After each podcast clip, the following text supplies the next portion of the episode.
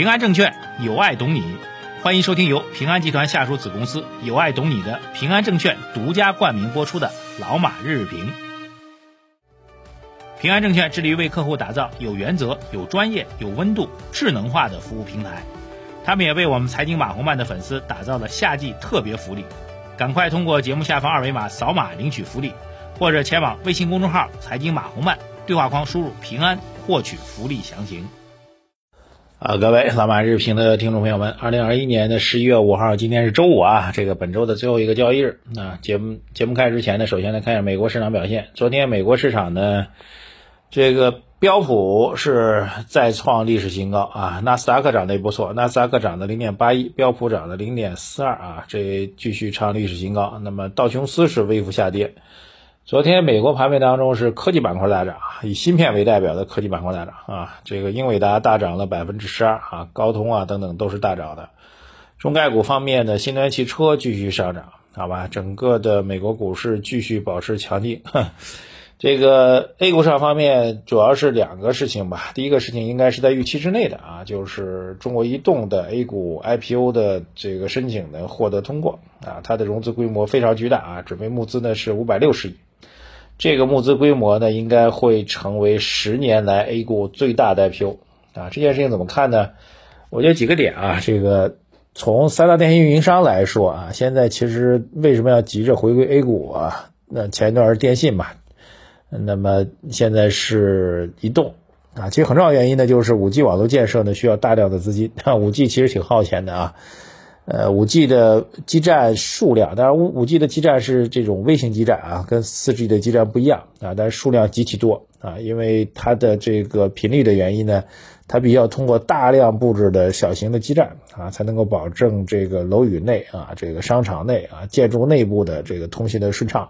所以五 G 建设是挺花钱的一件事情啊，也正因此呢，大家会看到这次是中移动单干一个网啊，联通跟电信联合干一个网啊，为什么联合干不是单干呢？就是因为成本确实比较高啊，但是对于中国来说呢，其实这属于一个基础设施啊，就是我们的新型基础设施，呃，建设的一个重要组成部分啊。中国从 4G 网络建设开始呢，就在全球啊，在网络的规模、效率、这个成熟性上来讲，就是首屈一指的。到 5G 呢，我们要继续保持这样一种领先的态势啊，所以呢，就需要大量的基建投资。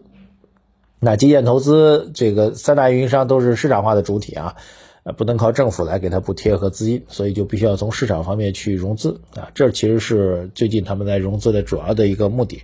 这资金需求方面啊，呃，这差讲到这里呢，正好讲一下。这前一段时间大家可能看到一个视频啊，就是埃隆·马斯克曾经多年前来到中国参加了 CCTV 的一个采访。呃，当时这个现场的主持人就问他：“你那个挂牌上市的时候，是不是是你人生最荣耀的时刻？”呃，马斯克的回复其实很简单，他说没什么可荣耀的，我就是缺钱，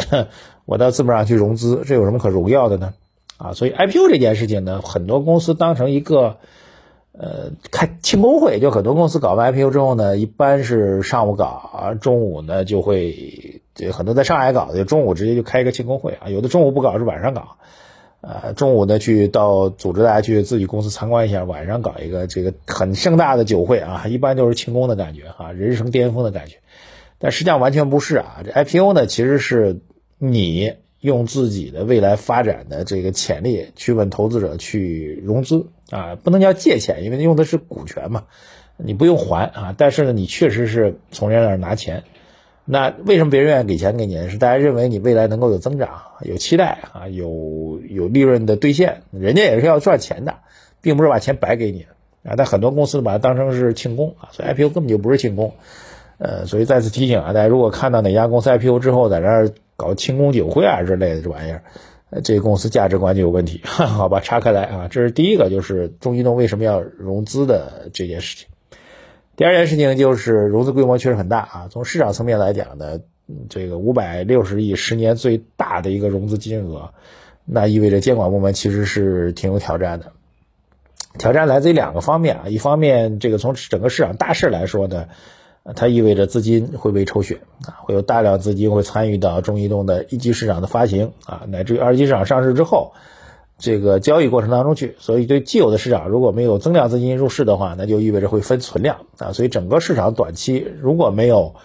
呃一定的维护稳定的措施的话，整个市场在资金面会比较承压啊。但是惯例来讲呢，应该会有一定维稳的一个措施会出来啊，所以大家可以去关注一下啊。那这个维稳措施呢，就要涉及到我们第二面了，就是之前不会讨论这个问题，但这次会讨论，就是最近一段时间新股破发很严重，对吧？呃，破发比例大概到百分之二十到三十了。啊，那这个状况是不是需要做一个扭转的？否则哈，我们就说完全正常情况下，当然最终要看中移动的这个发行的股价跟市盈率啊。如果正常情况下这么大的盘子发行，那在海外市场来讲，常规来讲，这种破发的概率是相当大的啊，因为很正常嘛，因为你资金要求太高嘛，对吧？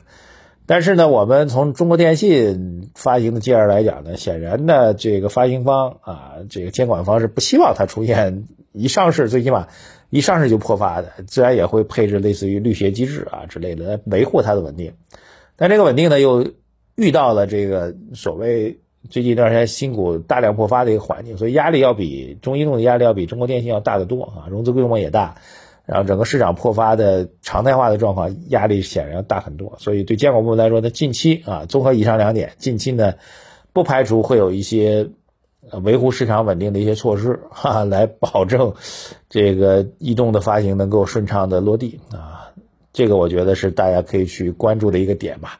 当然呢，从资本上发展的这个历史的长期来讲呢，这个中移动的发行也就那么回事啊。电信当年也是大家高度关注啊，破发不破发的，时间长了就基本上就没人关注了，因为最终还是要看这家公司未来的增长能力、增长性，对吧？呃，这是一个。大的话题给他讲完啊，第二个话题就是关于芯片公司啊，这个美国的芯片公司都在大涨，主要原因呢就是呃这个市场以为是在是这元宇宙概念在炒啊，认为美国也在炒元宇宙，但实际上主要是几家芯片公司公布的业绩确实明显好预期，而且预期呢芯片短缺的状况呢还会进一步的延续啊，这个当然目前做芯片行业一些我遇到一些大咖跟我们预测呢。基本上认为，再过一年到明年这时候呢，基本上供给短缺的状况就会进入到平衡啊，平衡。但一年时间从紧缺到平衡，再过一年就到后年这时间呢，基本上会从平衡变成什么呢？变成过剩啊，这是市场一个预期，供您做个参考吧。呃，所以主要这个原因。所以回到 A 股上当中来呢，这元宇宙监管部门开始出手了啊，主要两家公司啊，一个某青啊，一个某秀啊，这个北京我们直接点名了。啊，说句实在话，我们退一万步来说，我们并不是对这两家公司啊，其实就对这俩这两家公司 类似的这两家公司，我们还是那句话，这明显的就是公司要蹭热点、蹭炒作来弄股价，这样的公司直接进入了黑名单，挺好的啊。我觉得这样公司越多越好，为什么呢？就我们黑名单越大，意味着我们白名单就越小，白名单越小，意味着我们投资的。成功的概率就越大，我觉得这挺好的。就这种这种蹭热点的公司越多，其实真是真是件好事儿。把我们的黑名单做的大大的，把我们的白名单做的小小的，这样在明白名单里面选股票就好了。就说句难听话，就元宇宙真的要搞啊，真的要玩点大的啊，真的有可能会变成现实啊。当然，我觉得还很遥远啊。那么也一定是小企鹅之类的啊，也一定是这个类似于。今日头条这样的公司啊，这个去做才是有可能的啊。某青啊、某秀啊，呃，从行业地位当中压根儿轮不着你，实际上是这样的状况啊。所以它就是蹭热点，就是炒作，认清楚这个本质啊。当然了，您说我就喜欢跟风炒作，那您乐在其中，我们为您鼓掌，为您欢呼，好吧？好，就聊这么多吧。这个短期市场的变化，我们觉得也不可能一蹴而就。尽管昨天市场开始走暖，但是你期待行情一蹴而就也很难。啊，毕竟到年底这时间点，这个资金面也没有明显宽松的情况下啊，特别是